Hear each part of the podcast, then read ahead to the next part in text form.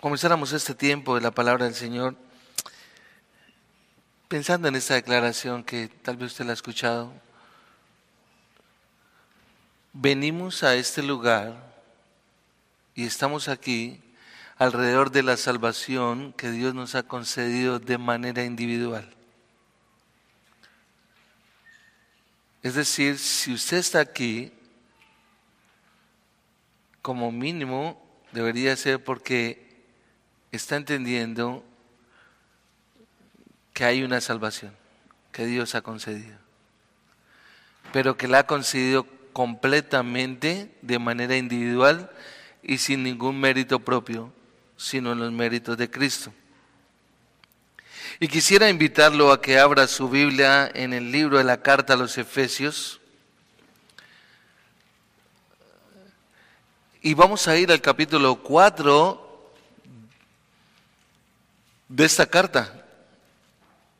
Y esta carta es supremamente preciosa, es una carta hermosa, es una carta que realmente la iglesia del Señor debería conocerla, debería estar siempre meditando en ella, debería tenerla presente siempre en sus vidas. Es decir, todo aquel que se considera un creyente debe tener la palabra en su mente, en su corazón, por supuesto, y dentro de eso esta porción de la escritura, obviamente toda la carta, pero qué bueno que, que fuese este libro en cuanto a la parte de la iglesia. Y podemos darnos cuenta que este libro, en los tres primeros capítulos de la carta a los Efesios, el apóstol Pablo ha expuesto la posición de la que gozan los creyentes con todas las bendiciones, honores y privilegios de ser hijos de Dios. Esos son los tres primeros capítulos. En los siguientes tres capítulos de esta carta, Pablo presenta las obligaciones, los requisitos consecuentes de ser hijos de Dios con un propósito, vivir en la práctica nuestra salvación acorde a la voluntad del Padre, con un propósito y es que Él se lleve toda la gloria. En los tres, eh, en los tres primeros capítulos, Pablo lo que hace es que expone la verdad realmente acerca de la condición e identidad que un creyente tiene en Cristo. Y en los últimos tres capítulos de esta carta, lo que el apóstol Pablo hace es que nos deja ver que constituye un llamado a esa iglesia, a ese cuerpo, ¿para qué? Para responder de forma práctica a lo que los tres primeros capítulos Pablo ya ha escrito. Es decir, que en los tres primeros capítulos de la carta a los Efesios usted no va a encontrar un solo imperativo, no hay uno solo. Todo es doctrina. Haga de cuenta que es como si usted fuera a un lugar y encuentra la mejor comida, la mejor proteína, la carne más exquisita que pueda haber, está en esos tres primeros capítulos.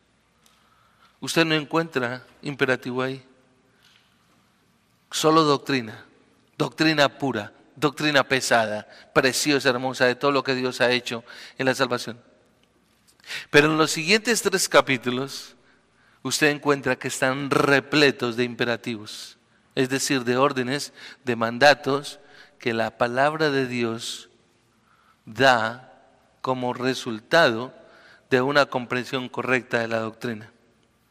Y es por eso que en esta mañana quiero que veamos cuatro aspectos del andar del creyente entre los redimidos. Por eso el título creo que usted tiene ahí en el bosquejo, el andar del creyente entre los redimidos. Es decir, esta primera parte podemos observar desde el capítulo 4, versículo 1 hasta el 16, la vida de un creyente entre los redimidos, es decir, entre los que son salvos. Y por eso dije que eh, nosotros al encontrarnos en un lugar como estos, nos reunimos alrededor de la salvación que Dios nos ha concedido de manera gratuita. Quiero que me acompañe en la porción de la escritura y vamos a mirar esos cuatro puntos que usted tiene ahí, pero no sin antes ir delante del Padre en oración. Padre, queremos darte gracias en esta mañana, Señor.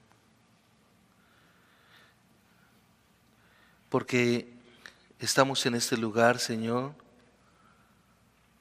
gracias a la obra de redención que Cristo Jesús llevó a cabo.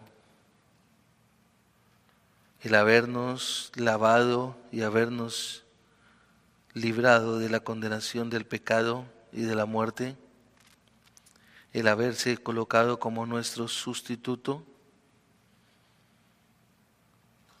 el regenerarnos, Señor, por medio de tu Santo Espíritu, el haber sido regenerados nosotros por medio de tu Santo Espíritu, mediante esa obra de redención que Cristo llevó a cabo, Señor, con su preciosa sangre, y apaciguando, Señor, tu ira que estaba sobre nosotros. Señor, creo que ese es suficiente motivo para nosotros estar en un lugar como estos, adorando tu nombre, Señor, agradeciéndote no porque lo merezcamos, sino por ver tu gracia para con nosotros, bendito Dios.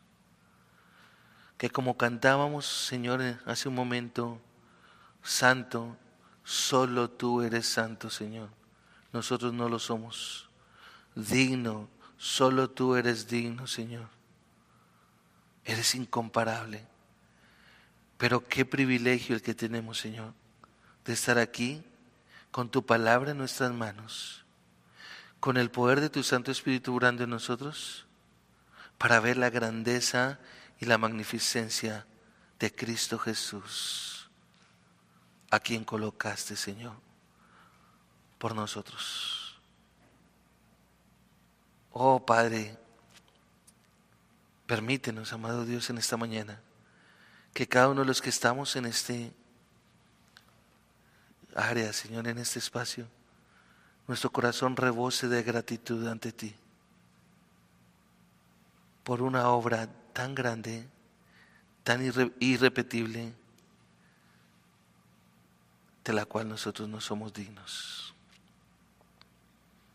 Pero podamos decirte gracias, gracias, gracias, gracias, porque nos llamaste a salvación y a vida eterna, para gloria, honra y alabanza a tu nombre en Cristo Jesús. Amén.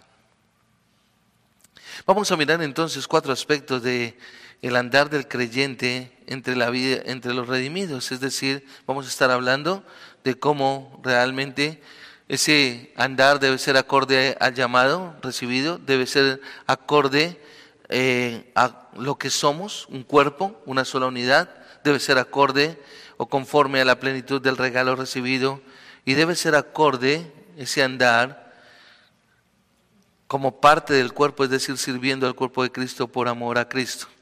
Vamos a mirar el primer punto y quiero que me acompañes por favor en la lectura de la escritura y vamos a hacerlo desde el versículo 1 en adelante.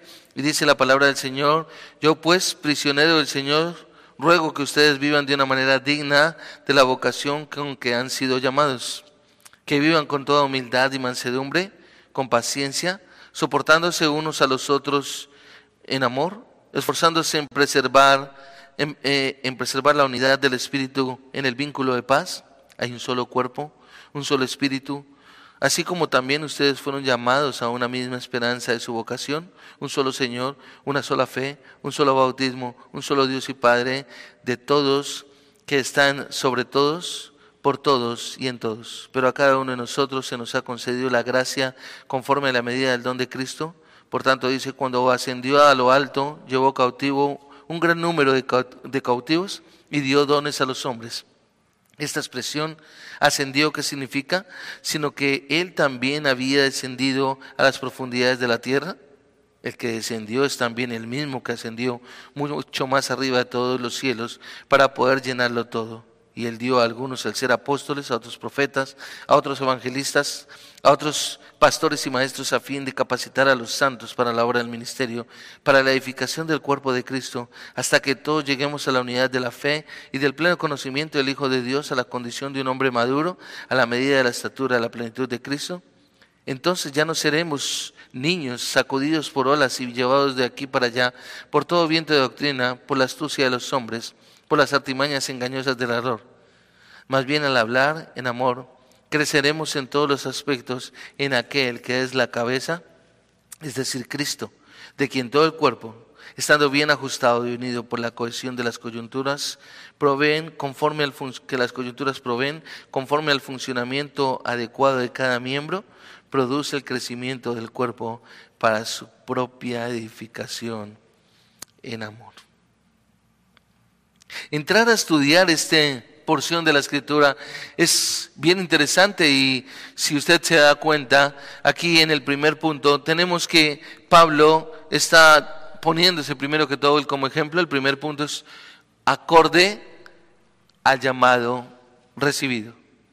Es decir, nosotros como creyentes tenemos que tener en cuenta primeramente el que hemos recibido un llamado. Y Pablo lo dice acá y lo podemos ver del versículo 1 al 3. Yo pues, prisionero del Señor, les ruego que ustedes vivan de una manera digna de la vocación con que han sido llamados, que vivan con toda humildad y mansedumbre, con paciencia, soportándose unos a otros, en amor, esforzándose por preservar la unidad del Espíritu que es el vínculo de paz.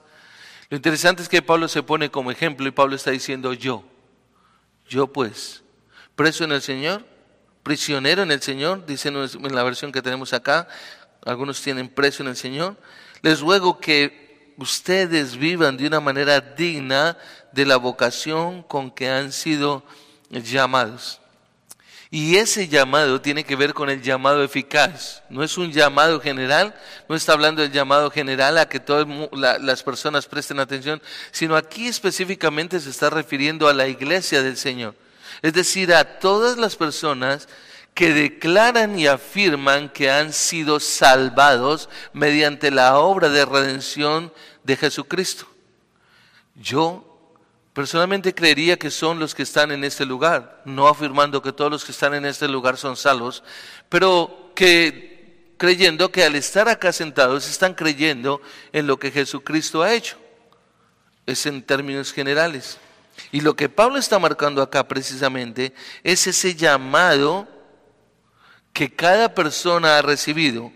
¿Y qué pasa con ese llamado? A que viva de una manera, él dice acá, les ruego a quién, a ustedes. Él está escribiendo a la iglesia en Éfeso y le está diciendo, les ruego a ustedes que vivan, que vivan de una manera digna. Y esa palabra digna tiene que ver con la palabra balance o equilibrio, como una balanza.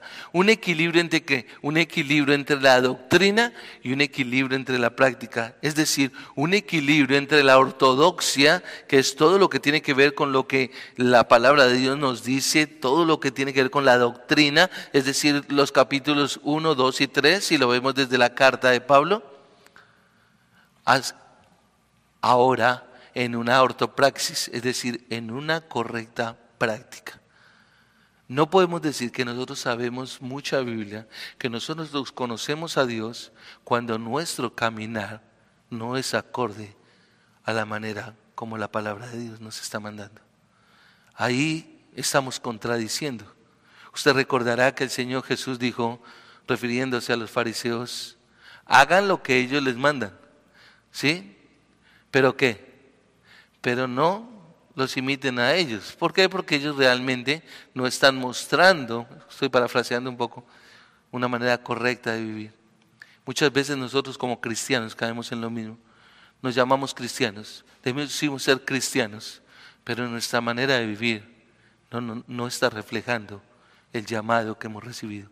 Y Pablo está hablando acá de un llamado, como ya lo he mencionado, un llamado eficaz. Observa que el versículo 1 él dice, para que ustedes vivan, para que ustedes vivan de una manera digna Esta palabra vocación es la misma palabra llamado, podríamos volver a decir, de la, del llamado con que han sido llamados. Y parecería ahí, pero en el original aparece de esa manera.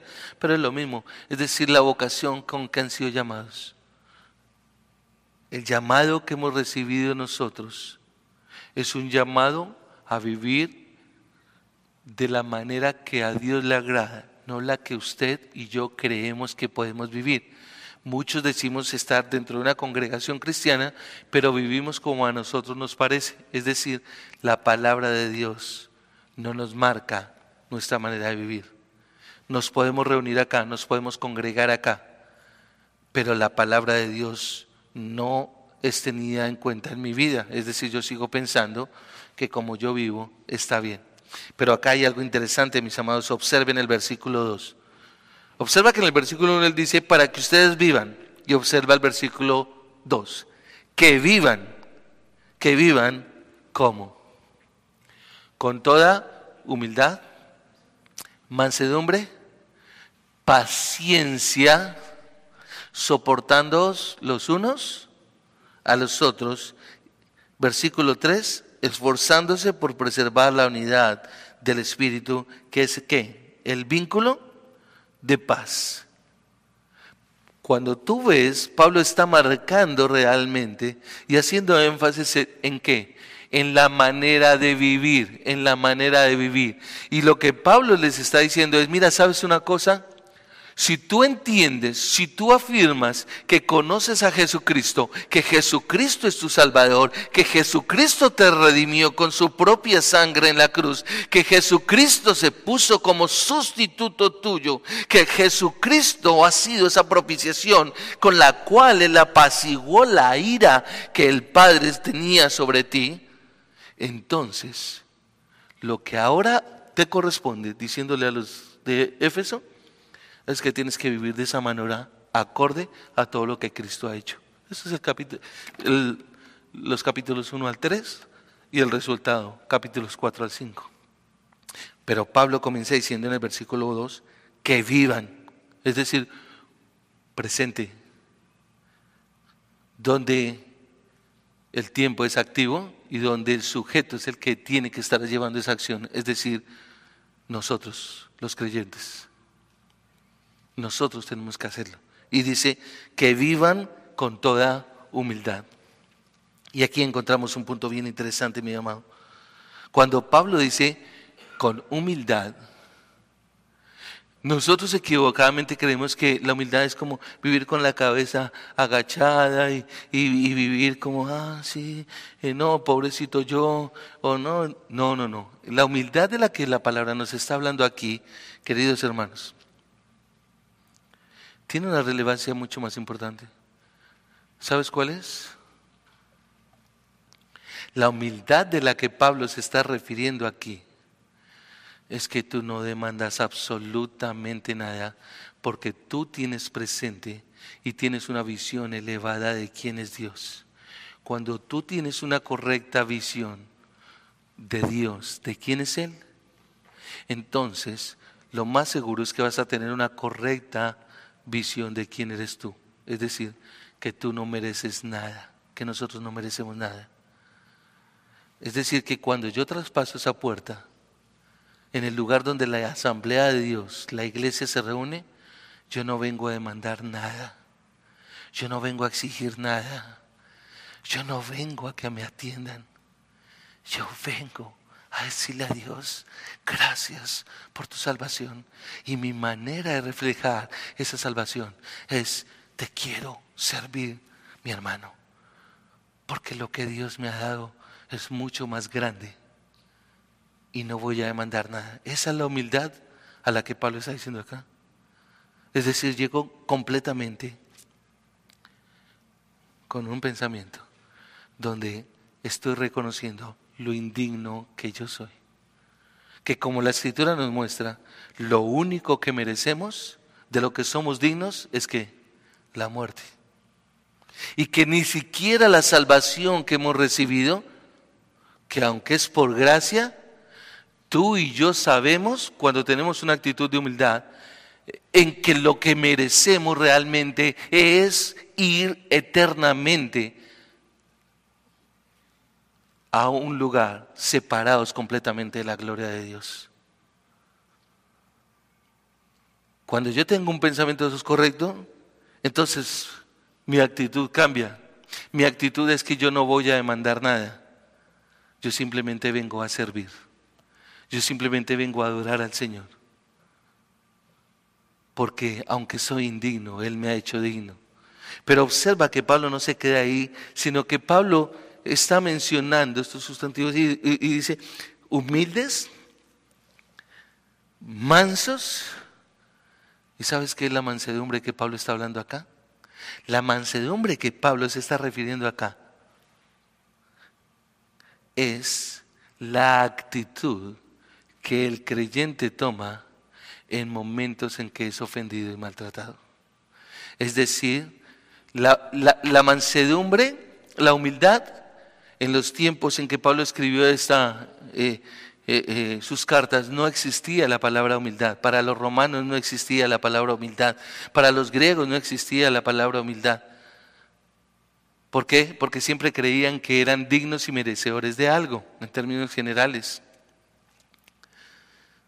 Pero la palabra humildad para nosotros como en el español, usted recordará que nos enseñan que la H no tiene sonido. Igual es la humildad, no se menciona. Cuando alguien menciona, es que yo soy humilde, ya perdió su humildad, ya dejó de ser humilde. De la misma manera, la mansedumbre tiene que ver con nuestra reacción frente a cualquier tipo de agresión por parte de otra persona. Es decir, tener la capacidad de pasar por alto la ofensa que alguien tenga contra nosotros. Pero no es que esté sacando yo acá un diccionario y hablando palabra por palabra. Lo que quiero decir, mis amados, es que Pablo está hablando de la iglesia del Señor. Y le está diciendo que la actitud que siempre deben tener, la manera como deben vivir, es siempre con toda humildad, con toda mansedumbre. Es decir, si tienes una correcta humildad, vas a tener una correcta mansedumbre. La mansedumbre es el resultado de entender la humildad. De tener claramente, de comprender, perdón, claramente lo que es la humildad. Y recuerda que la mansedumbre es pasar por alto cualquier tipo de ofensa provocado por alguien. Y luego Pablo dice, pacientes, humildes, mansos, pacientes. Y pacientes. No es como cuando, y como lo está enseñando el, pastor en la mañana en la escuela dominical, que nosotros como que, bueno, sí, me toca ser paciente con esta persona. Me toca como que, hay soportarla, pero no la aguanto. La mastico eh, perdón, la como pero no la mastico. Mi amado, eso en la iglesia no debería ser así. La paciencia de la que Pablo está hablando acá es la decisión, la actitud que una persona toma de realmente aprender a ser paciente con los demás. No porque le toca, sino porque entiende, ok. Y él la complementa como cuando dice, soportándoos los unos a los otros. Es decir, Pablo está llevando a todos a decirles, mira, tienes que aprender a soportarte, tienes que aprender realmente, si tú has entendido el llamado que, que Dios te ha dado, a soportar a los demás. ¿Sabes por qué? Porque realmente nosotros, como lo he mencionado, venimos aquí y estamos reunidos alrededor de la salvación que Dios nos ha dado de manera individual. Es decir, yo no puedo decir, ¿por qué estás aquí? ¿A qué vienes acá? ¿O tú por qué vienes aquí? Ay, cómo me caes de mal, ojalá te fueras para otra iglesia. No, mi amado. Porque si yo creo que tú eres indigna, yo soy más indigno. Si yo creo que tú no eres el mejor, pues ¿quién soy yo? ¿Me, comprendes? Y Pablo dice, soportándoos los unos a los otros en amor. Pero ese soportar Pablo está haciendo referencia a la base. ¿Y sabes cuál es la base para soportar? El amor. ¿Pero cuál amor? ¿El amor de que tú me das y yo te doy? El amor de que si tú obras bien, entonces yo obro bien, pero que si tú obras mal, entonces yo obro mal. No. Pablo está hablando del amor aquí, que se refiere el amor de Cristo, el cual pasó por alto todas nuestras ofensas. Las ofensas que nosotros teníamos contra Dios, de odiar a Dios, de aborrecer a Dios, de que no queríamos nada con Dios. Mas, sin embargo, Dios en su infinito amor envió a su propio Hijo para colocarlo como nuestra propiciación. Es decir, aprendo a soportar a mi hermano en el amor de Cristo, es decir, en lo que Cristo hizo conmigo. Y cuando yo entiendo lo que Cristo hizo por mí, realmente, entonces, espérame, también lo hizo por ti. Y debo saberlo llevar. Es un, es un, cambio, es una renovación del entendimiento, como Pablo lo menciona en Romanos capítulo 12, versículo 2. Cuando Pablo está diciendo, no os adaptéis a este mundo, sino sean transformados por medio de la renovación de vuestro entendimiento, para que comprobéis cuál es la buena voluntad de Dios, agradable y perfecta. Es decir, cuando nosotros entendemos la manera como yo debo amar a la otra persona. tiene que ver con nuestro caminar. Y en el versículo 3 te das cuenta que él dice, esforzándose por preservar la unidad del Espíritu en el vínculo de paz. Y pareciese que ese esforzarse dependiera de nosotros, depende de ti, depende de ti, depende de ti, depende de mí. Entonces, como dice uno, hagámonos pasitos, venga, juntémonos, ay, no peleemos, seamos amigos, ¿sí? O seamos hermanos y no peleemos. Sí está bien, pero eso no es lo que nos puede motivar.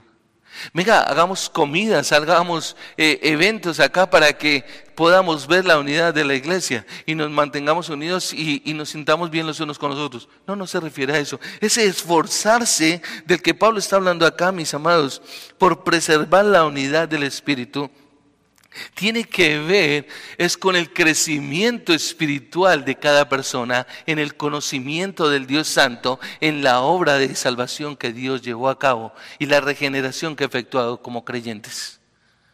Es decir, que cuando yo estoy preocupado por mi vida como creyente, creciendo espiritualmente, entonces, y así mismo está sucediendo en cada persona, entonces nosotros al, al conocer la escritura, vamos a cambiar nuestra manera de vivir.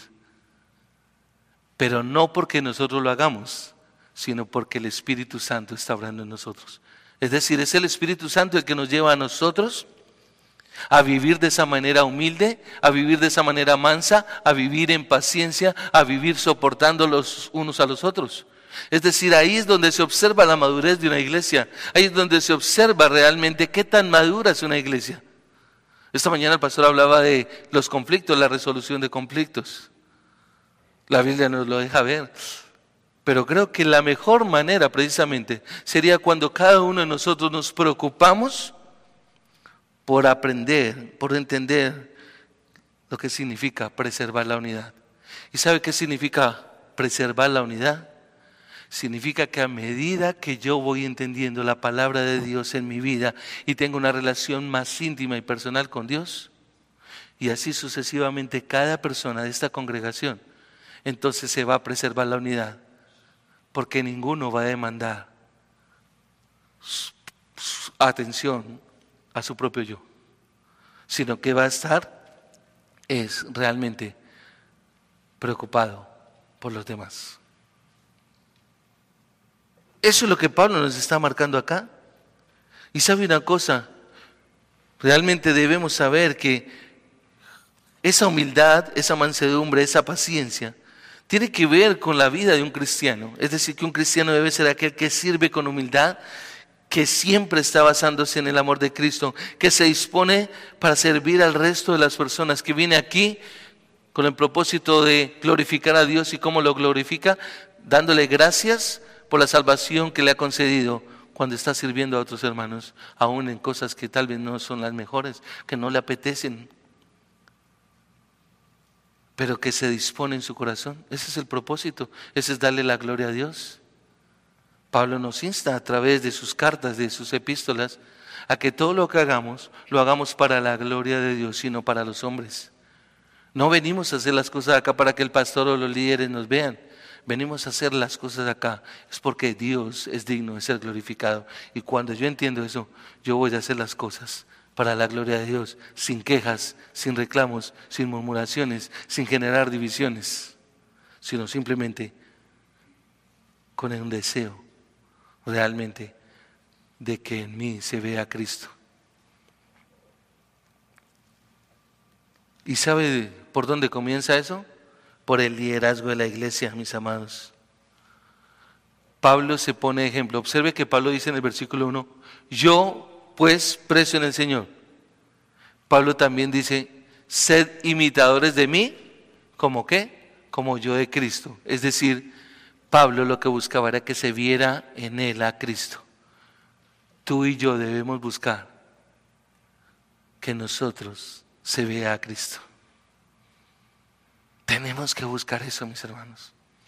A que se vea a Cristo, a que reflejemos a Cristo. Y aquí precisamente tenemos que pensar entonces que debe haber un equilibrio entre la sana doctrina y la práctica de la misma. Tenemos que pensar entonces que podemos llegar a tener una correcta doctrina, pero podemos caer en no una aplicación correcta. Es decir, tener mucho cuidado. ¿Por qué? Porque se requiere que las dos estén en un equilibrio consecuente. A medida que voy aprendiendo, entiendo cómo aplicarlo a mi vida. Pero sabe una cosa, mi amado, difícilmente la iglesia puede llegar a tener la unidad si la base no es la escritura. Tú y yo no podemos llegar a tener una correcta manera de vivir si la base no es la escritura. Solamente la escritura es la que nos da y nos marca cómo nosotros debemos vivir. Si no nos basamos en la escritura, si no nos basamos en lo que la escritura nos dice, entonces no va a haber ese equilibrio del que Pablo está hablando acá. Y es un equilibrio de lo que le estamos dando siempre humildes, mansos, pacientes, soportando los unos a los otros en amor y luego dice, esforzándoos por mantener la unidad del Espíritu. Ahora, aquí hay que ver algo bien importante. Tú y yo no hacemos la unidad del Espíritu. La unidad de esta iglesia no puede ser pensada en base a cosas que nosotros hagamos. La unidad de la iglesia la promueve el Espíritu Santo. Es decir, cuando una persona realmente ha sido salvada, cuando una persona ha sido redimida en la sangre de Cristo, cuando una persona ha recibido el llamado eficaz, entonces el Espíritu Santo va a obrar en esa persona de tal manera que de igual manera eh, y de igual forma en otros más y ahí se va a preservar la unidad. Ahora, la responsabilidad de nosotros es estudiar la palabra. La responsabilidad de nosotros aprender la palabra. La responsabilidad de nosotros meditar en la palabra. La responsabilidad de nosotros es realmente aplicar la palabra de Dios a nuestras vidas. Ahí es donde vamos a ver reflejada la unidad del Espíritu del que está hablando el apóstol Pablo acá. Y esto precisamente nos lleva a un segundo punto, al segundo punto acá. Y es andar como un solo cuerpo, como una unidad. Observa, Pablo lo menciona acá y dice, versículo 4 al 6, hay un solo cuerpo y un solo espíritu. Así como también ustedes fueron llamados a una misma esperanza de su vocación, un solo Señor, una sola fe, un solo bautismo un solo Dios y Padre de todos los que están sobre todos, por todos y en todos. Esta es la porción del uno. Uno, está diciendo Pablo. Observa que el énfasis aquí es uno, uno, uno, uno, uno. Nosotros nos podemos ver como muchos en una congregación como esta, pero lo que Pablo deja ver acá es que es el cuerpo de Cristo, es la iglesia del Señor, y la iglesia del Señor se tiene que ver como uno. Observa que dice, hay un solo cuerpo. No son varios cuerpos. Es un solo cuerpo. ¿El cuerpo de quién? De Cristo. Cristo es la cabeza y solamente un cuerpo, que es la iglesia. Y entonces él dice, un solo cuerpo, un solo espíritu, ¿qué más? Una sola fe, un solo bautismo, un solo Dios soberano. Y aunque en sentido realmente somos muchos, no obstante, somos un solo cuerpo. Mira, comprender esto creo que es fundamental para una iglesia local como esta o cualquier iglesia cristiana en su parte local. Pero entender que también, así como nosotros decimos, bueno, la iglesia que está en Los Ángeles, somos una con ellos. La iglesia que está en Colombia, somos una con ellos. La iglesia que el hermano está por allá en Indonesia, somos uno con ellos. La, iglesia que está en España, somos uno con ellos. La iglesia que el pastor Fernando en, en Bogotá, somos una con ellos. Y así sucesivamente. Porque entendemos que la iglesia del Señor es una sola. Bueno, también comprendemos entonces que localmente somos un solo cuerpo. Este es un solo cuerpo. Ustedes son un solo, un solo cuerpo que refleja la iglesia del Señor. Pero sabes una cosa, mi amado, la Biblia nos deja ver que nosotros no podemos decir, ah, no, es que a mí no me gusta esta parte del cuerpo, entonces la desecho. O un tú no has visto que un brazo, Pablo utiliza la ilustración, la analogía del cuerpo, y no dice, bueno, un brazo entonces se va y dice, hoy no quiero ir a la iglesia. Espere, y, llegamos sin un brazo, ¿cierto? Oye, ¿qué te pasó con tu brazo? No, quiso quedarse por allá en la casa que porque estaba cansado, porque ayer trabajó mucho cargando unos bultos. No, mi amado. Oye, ¿qué te pasó con la pierna? ¿No la traes? Ah, no, es que dijo que hoy se quería ir por allá a caminar por las montañas. No, mi amado, piensa en esto, no somos una rueda de bicicleta suelta. No podemos ser una rueda de bicicleta suelta. No hay sentido en ver una rueda de bicicleta andando por allá sola. Ah, mira, allá va una rueda de bicicleta suelta. No, lo mismo somos nosotros. Somos una unidad. Somos un cuerpo y tenemos que pensar como cuerpo.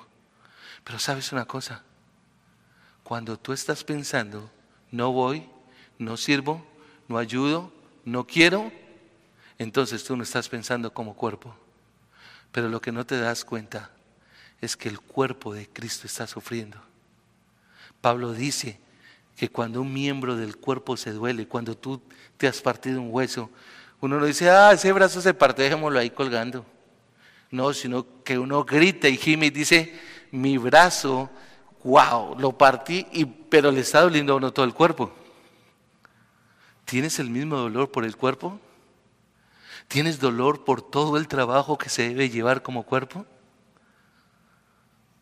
¿O solo piensas en venir y sentarte y no más? Observa que Pablo está mencionando y dice, hay un solo cuerpo y un solo espíritu, ¿cierto? Un solo espíritu, una sola fe. ¿Y cuál es esa fe? Bueno, esa fe tiene que ver en Cristo Jesús, pero en todo el contexto de la doctrina que la Biblia nos enseña. Es decir, que todos estamos en el mismo sentir de estudio bíblico para precisamente esas doctrinas tenerlas y manejarlas correctamente. Es decir, un, correcto concepto de lo que es la iglesia del Señor. Tenemos que mirar eso. Observa 1 Corintios capítulo 12, versículos 12 al 14, por favor, acompáñame allá. Dice el versículo 12 de 1 Corintios 12, porque así como el cuerpo es uno y tiene muchos miembros, pero todos los miembros del cuerpo, aunque son muchos, constituyen un solo cuerpo. Así también Cristo, así también Cristo. Pues por un mismo espíritu, observa, que dice, todos fuimos bautizados en un solo cuerpo, ya judíos o griegos, ya esclavos o libres, a todos se nos dio a beber del mismo espíritu. ¿Por qué? Porque el cuerpo no es porque el cuerpo no es un solo miembro, sino muchos. Si tú eres parte del cuerpo de Cristo, eres un miembro del cuerpo, del cual Dios te dotó con unos dones, con una capacidad para ponerlos al servicio de los demás. Ese es el punto, mis amados. Este cuerpo es formado por el Espíritu Santo, en lo que estamos observando, que produce ese llamado eficaz. Es por eso fue que dije al principio que venimos a un lugar como estos alrededor de la salvación que Dios nos dio de manera individual. Dios te trajo bajo la dirección del Espíritu Santo, te colocó el sentir de congrégate en este lugar. ¿Entiendes la salvación? Sí, claro, pero entiende que ahora formas parte de un cuerpo. Es lo que llamamos la membresía. Ah, tú eres miembro del cuerpo, sí. Bueno, eres miembro. Entonces no sé si eres el dedo chiquito, el dedo gordito, el dedo del pie derecho o izquierdo. Míralo por donde quieras. Pero sabes una cosa, el punto es que si eres parte del cuerpo, este cuerpo te necesita. Ese es el... Debes caminar acorde al cuerpo.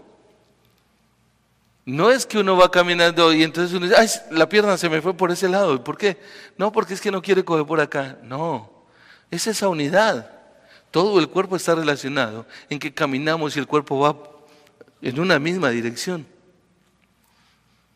Este cuerpo que está formado por el Espíritu Santo es precisamente el cuerpo que Cristo, por el que murió y le ha sido entregado. El, el cuerpo que Dios escogió desde el pasado eterno.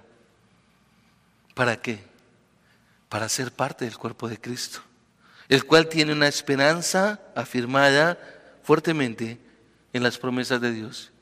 Y tú y yo venimos acá precisamente a que caminamos juntos, a que nos esforzamos por vivir en, esa manera acorde al llamado, ¿sí? En que nos servimos mutuamente, en que nos ayudamos mutuamente, en que glorificamos mutuamente a Dios.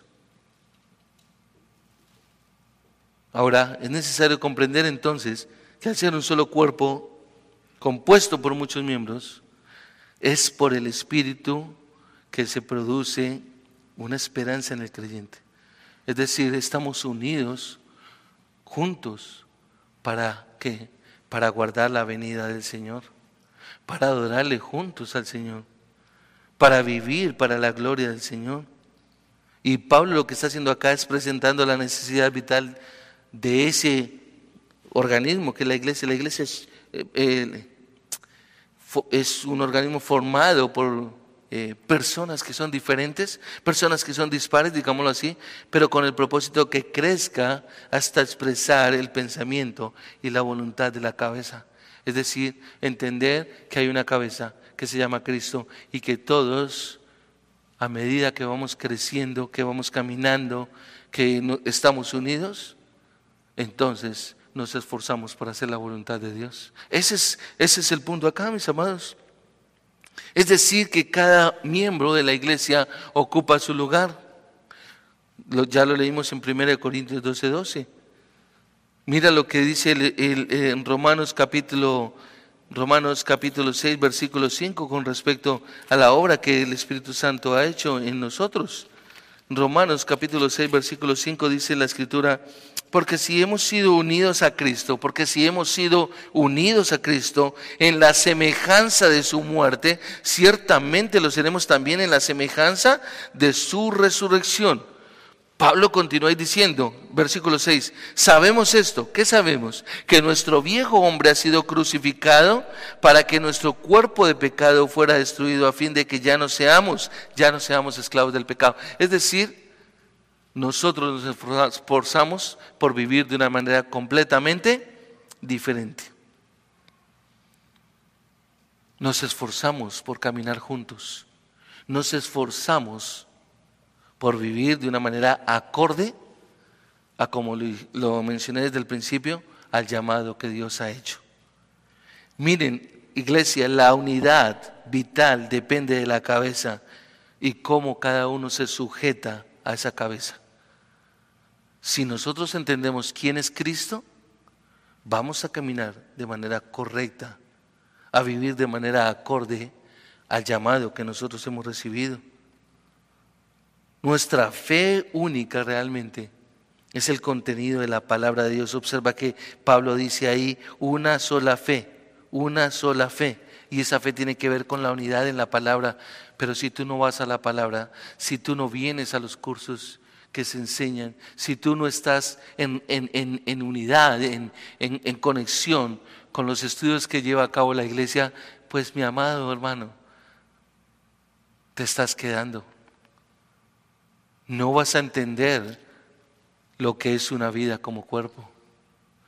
No vas a ver la necesidad de venir a servir. No, no vas a ver la necesidad. Te va a parecer que lo correcto es solamente venir un domingo, estar acá y después irte y decir, yo soy cristiano. ¿Por qué? Porque me congrego los domingos. No, aquí me deja ver realmente que cuando Pablo está mencionando una sola fe, se está refiriendo a esa unidad de la fe en la palabra de Dios. Es decir, estamos estudiando la palabra de forma correcta bajo los maestros que Dios ha colocado de forma correcta. ¿Para qué? Para caminar todos juntos de igual manera. No como robots, no estoy hablando de eso, sino con un entendimiento de que es la manera justa como Dios quiere que nosotros lo hagamos. Nosotros tenemos que comprender que somos creados por Dios, amados por Dios, salvados por Dios, adoptados como hijos por Dios, controlados por Dios, sustentados por Dios llenados por Dios y bendecidos por Dios. Es decir, todo lo ha hecho Dios. Dios nos llamó, Dios nos escogió desde el pasado eterno como cuerpo. Pero ¿por qué yo no vivo entonces como cuerpo? ¿Por qué no camino de esa manera? Recuerda que en esta porción de la escritura Pablo está hablando de ese cuerpo y está diciendo cada, para que ustedes vivan de una manera digna de la vocación con la que hemos llamado. Tenemos una responsabilidad para vivir acorde a ese llamado. Y acá encontramos el tercer punto, precisamente, y es andar conforme a la plenitud del regalo recibido. Observa el versículo 7 al 10 que la escritura, Pablo dice, pero a cada uno de nosotros, pero a cada uno de nosotros pero a cada uno de nosotros. Escúchalo bien, pero a cada uno de nosotros. Pablo se incluye ahí, pero a cada uno de nosotros. ¿Y sabes de quién está hablando Pablo? Del cuerpo. Y está diciendo, pero a cada uno de nosotros se nos ha concedido la gracia. A cada uno de nosotros. Aquí encontramos un contraste entre lo anterior que Pablo está mencionando como la unidad, un solo cuerpo, un solo espíritu, un solo Señor, un solo bautismo, eh, eh, una sola fe, un solo Dios. Y Pablo pasa de la unidad como un solo cuerpo a la unicidad, que es a mostrar la relación de cada uno con Dios. Es decir, que cada uno a la final tiene que dejar ver su relación con Dios con respecto a lo que ha recibido. Observa que él dice, pero a cada uno de nosotros, a cada uno de nosotros qué? Se nos ha concedido la gracia conforme a la medida del don de Cristo. Qué delicioso es esto. Pero a cada uno, a cada uno de nosotros, está haciendo referencia a esa relación de gracia. ¿Cuál gracia? La que Dios ha tenido para con nosotros, para con todos y cada uno de quienes somos salvos. Es decir, está mostrando la obra de Dios en nosotros de manera individual. Si miras ahí en Primera de Corintios, que es donde hemos estado, capítulo 12, pero el versículo 11, observa que él dice, pero todas estas cosas las hace uno y el mismo Espíritu distribuyendo individualmente a cada uno según su voluntad. Es decir, en el llamado perfecto que Dios ha hecho, en el llamado eficaz, Dios no nos ha hecho ni robot ni clones para que todos actuemos de la misma manera. Somos diferentes. Somos completamente diferentes. Y nos ha dotado a unos con unos dones, a otros con otros dones, pero todos unidos, cuando comprendemos la unidad como un solo cuerpo, individualmente, también entonces decimos, eso es lo que Dios me ha dado y lo voy a poner al servicio de los demás. Cada uno de nosotros. Es decir, la manera como Dios me quiera colocar. Y usted recordará que Pablo dice, porque el ojo no le puede decir a la oreja, quítate porque no me gustas, o la mano le va a decir a la boca, quítate porque no, me gustas, o a, la, o a la nariz. No, nos necesitamos todos, es lo que dice Pablo. Yo pregunto, ¿estás viendo la iglesia de la misma manera que nos necesitamos todos? Nos necesitamos. Pero cuando menospreciamos a alguien, le estamos diciendo a Dios, ¿sabes qué? ¿Cómo me vas a poner con estas personas? Yo realmente, entonces mi actitud no es la correcta. ¿Por qué, mis hermanos? Porque tengo un alto concepto de mí mismo. Porque estoy pensando yo que yo soy mejor que él, o mejor que ella, o mejor que todos ustedes. Pero si usted recuerda, y quiero que vaya a su Biblia, en Filipenses capítulo 2, versículo 3, el apóstol Pablo lo dice claramente, y él dice en el versículo 3, 2, 3, no hagan nada por egoísmo o por vanagloria, sino que con una con actitud humilde cada uno de ustedes considere, considere al otro como más importante que a sí mismo. Ese es una comprensión correcta de la iglesia del Señor, del cuerpo del Señor, de un caminar correcto. Cuando yo miro a los demás como superiores a mí mismo, es decir, estoy para servir mi vida es un sacrificio vivo para el Señor. Y ya lo he mencionado que Pablo pasa de hablar de la unidad de los creyentes a tratar con la unicidad de los creyentes. Es decir, que el cuerpo de Cristo es único, por lo cual cada miembro del cuerpo de Cristo tiene la responsabilidad de vivir y andar acorde a la gracia que ha recibido de Cristo. Cada uno pero a cada uno se nos ha concedido la gracia. Y sabe que en este caso la gracia, cada uno de nosotros, pero a cada uno de nosotros se nos ha concedido la gracia conforme a la medida del don de Cristo. ¿Sabe quién es la gracia? La gracia es la descripción del Evangelio. En una sola palabra, gracia es el Evangelio. ¿Y sabe qué es el Evangelio? El Evangelio es Cristo Jesús.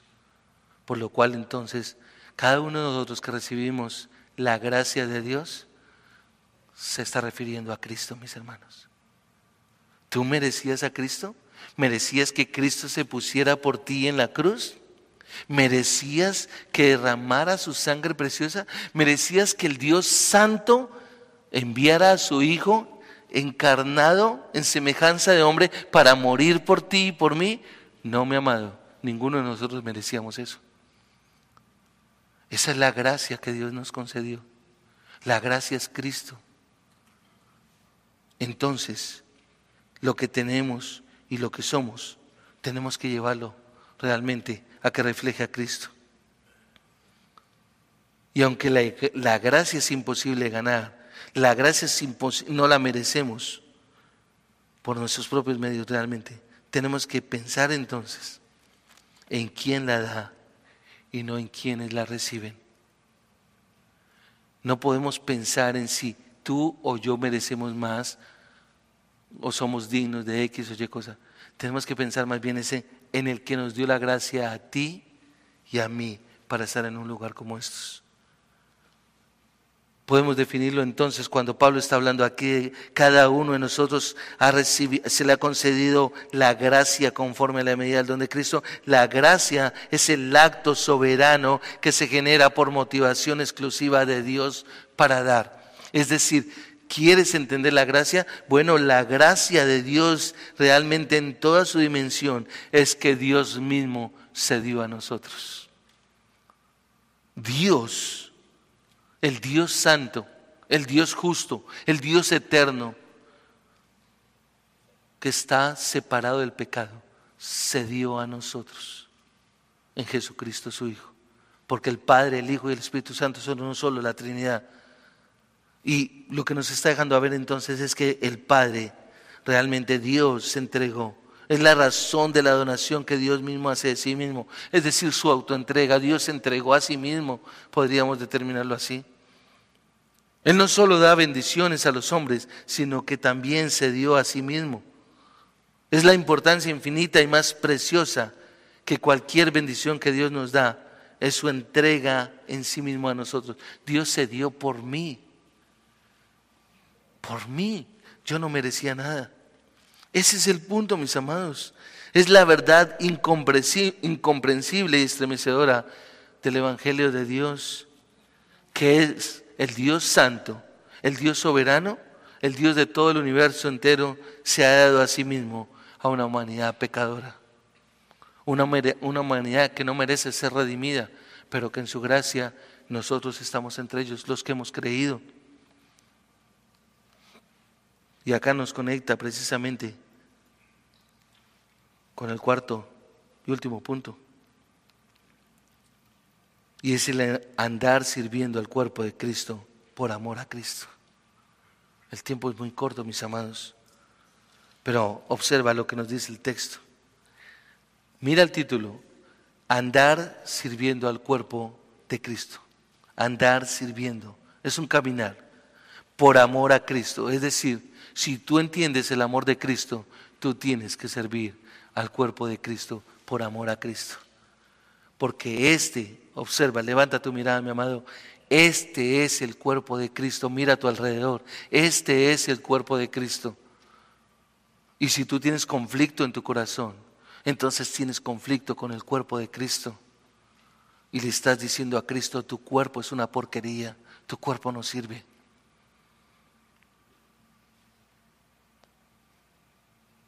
Pero tienes que amar al cuerpo de Cristo.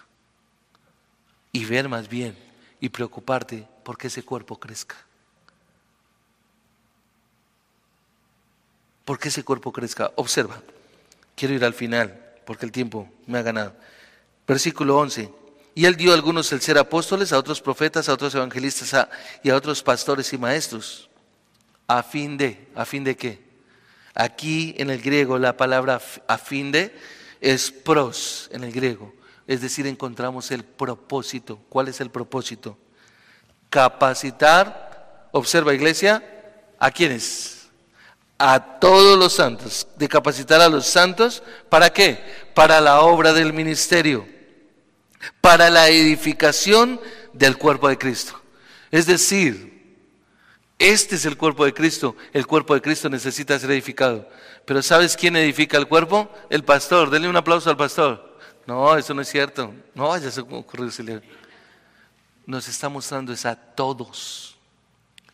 El pastor y los ancianos y los maestros, si hay maestros enseñando en las clases y todo, están capacitando a los santos Dios levantó a estos hombres, en algún momento levantó a los apóstoles, en algún momento levantó profetas, ya no existen, ya no, ya no están activos, levantó evangelistas que están activos, pero ahora hay pastores maestros con un propósito, obsérvalo, capacitar, capacitar a los santos. Cuando tú no participas, cuando tú no vienes, te vuelvo y te lo repito, cuando tú crees que es suficiente con venir un domingo, estás incumpliendo el propósito de Dios, te estás oponiendo al propósito de Dios. Estás viviendo una vida religiosa, porque debes ser capacitado. ¿Para qué?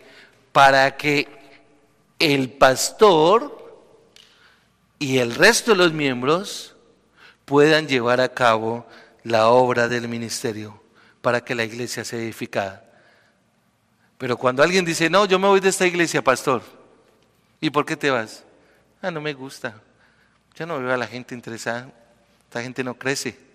Pastor, es que, ah, no sé, no me veo aquí.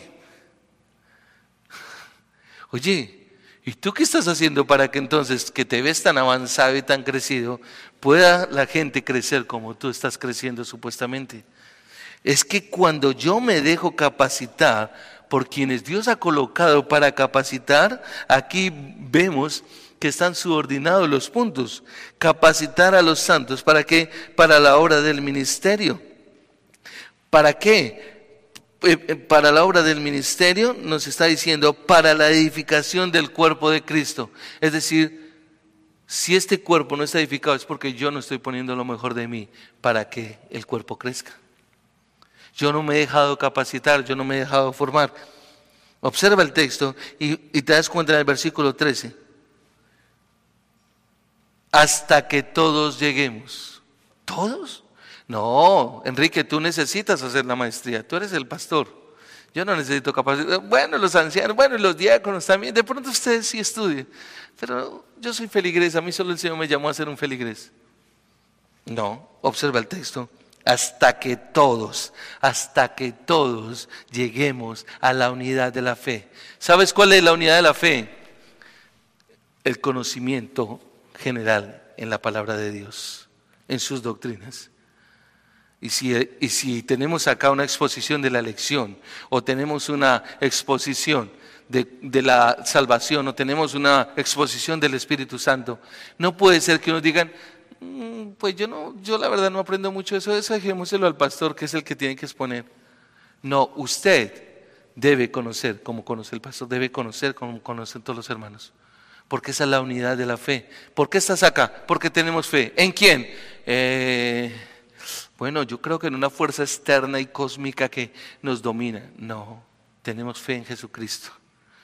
Porque la salvación es en Jesucristo. Porque la salvación es en Jesucristo quien nos redimió de sus pecados. Porque la salvación es en Jesucristo que nos redimió por nuestros de nuestros pecados como sustituto, pues se puso en mi lugar. Y la salvación es de Jesucristo que nos redimió y se puso en mi lugar porque Él realmente apaciguó la ira de Dios que estaba contra mí. Todos deberíamos hablar en esos mismos términos. Eso es, mis hermanos. Debemos hablar de esa manera. Entonces, Pablo dice, hasta que todos lleguemos a la unidad de la fe, el pleno conocimiento del Hijo de Dios, a la condición, observa, son puntos subordinados. Primero la unidad de la fe. La unidad de la fe nos lleva al pleno conocimiento del Hijo de Dios. El, conocimiento del Hijo de Dios nos lleva a la condición de un hombre maduro. Es decir, uy, esta iglesia cómo crece y ahora habla maduramente. A la y, cuarto, a la medida de la estatura, la plenitud de Cristo. Es decir, tú y yo fuimos llamados por el Dios Santo para que nos parezcamos cada día más y más a Jesucristo. Romanos 8:29, porque a los que antes conoció a estos los predestinó para que fuesen hechos hijos conforme a la imagen de su Hijo Jesucristo. Y quiero cerrar con esta pregunta, mi amado. ¿Te estás pareciendo a Jesucristo? La gente te ve en la calle y, te dice, tú eres alguien diferente, no, no te pareces a los demás y que tú puedes decir, yo quiero reflejar a Cristo o yo reflejo a Cristo. Ese es el reto para ti y para mí, mi hermano. Que cuando caminemos, caminemos a Cristo. Y escucha esto, iglesia, escucha esto. Me gusta como el pastor MacArthur lo definió. La iglesia en el mundo es Jesucristo en el mundo. Escúchalo bien. La iglesia en el mundo es Jesucristo en el mundo, porque la iglesia es ahora la plenitud de su cuerpo encarnado en el mundo. Me encantó esa definición de Pastor MacArthur. La iglesia en el mundo es Jesucristo en el mundo. ¿Sabes una cosa? La mayoría de gente no quiere el cristianismo porque no ve algo diferente en el cristianismo. Pero ¿sabes a qué estamos llamados? A caminar como Cristo, a hablar como Cristo, a pensar como Cristo y a que nosotros vean a Cristo. Vamos a orar. ¿Cuál es la aplicación a la que podemos llegar como forma de oración, mis amados? Piensa en esto. Si usted está unido a Cristo, esta iglesia lo necesita. Si usted afirma ser un cristiano, esta iglesia lo necesita, este cuerpo lo necesita. Si usted está unido a Cristo, el cuerpo de Cristo, escúchalo bien, necesita su don, necesita su don. Si usted está unido a Cristo, usted necesita ser edificado con el resto del cuerpo. Usted necesita ser edificado. Se lo ruego, piense en eso. No piense más individualmente. Si usted está unido a Cristo, entonces ¿sabe qué? Usted se esfuerza por sustentar al cuerpo de Cristo. Acérquese al pastor, acérquese a los ancianos y dígales, ¿cómo puedo ser un instrumento de la gracia de Dios en este cuerpo local? Padre, gracias te damos, amado Dios, por este tiempo. Gracias, Señor, por tu palabra preciosa, Señor. Gracias por lo que eh, tú utilizaste al apóstol Pablo, Señor. Para mostrar, Señor, lo que es el cuerpo, lo que es la iglesia, Señor. Lo que debe ser nuestro andar, nuestro caminar como creyentes entre los redimidos, entre todos aquellos, Señor, de los que tú has llamado en gracia, en favor y en misericordia. Te rogamos, Padre, en esta mañana, que cada uno de quienes estamos acá, Señor, nos examinemos a nosotros mismos, que evaluemos nuestra manera como venimos pensando y que nosotros realmente podamos ser confrontados bajo la dirección de tu Santo Espíritu para cambiar en donde necesitamos cambiar y afirmarnos en donde ya estamos llevando a cabo, en obediencia a tu palabra, el caminar como creyentes. En el nombre de Cristo Jesús. Amén.